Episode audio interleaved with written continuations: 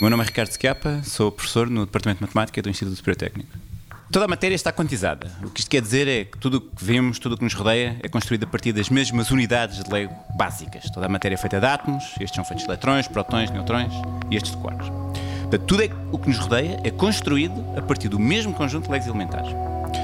Bom, mas se isso é verdade do que, do que observamos no espaço que nos rodeia, podemos perguntar exatamente a mesma coisa para o próprio espaço. Do que é que são feitos o espaço, do que é que é feito o tempo.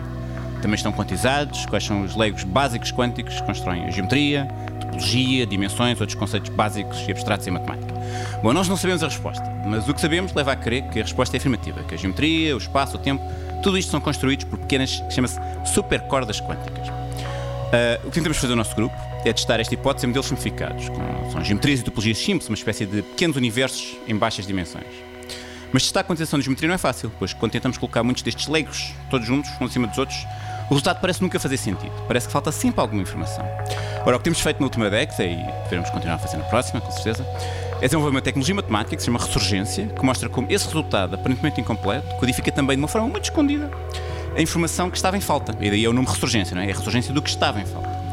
Tudo parece indicar que quando olhamos estas geometrias e estas topologias em baixas dimensões do microscópio, elas podem ter várias fases, como a água, não é? Tem as várias fases da líquida, sólida ou gasosa. Mas onde apenas uma das fases destas geometrias e destas topologias é a geometria habitual do espaço e do tempo que bem conhecemos. Todas as outras, bom, estão ainda por explorar. 90 Segundos de Ciência é uma produção conjunta da Antena 1, ITQB e FCSH da Universidade Nova de Lisboa, com o apoio da Nova Artis e Santander Universidades.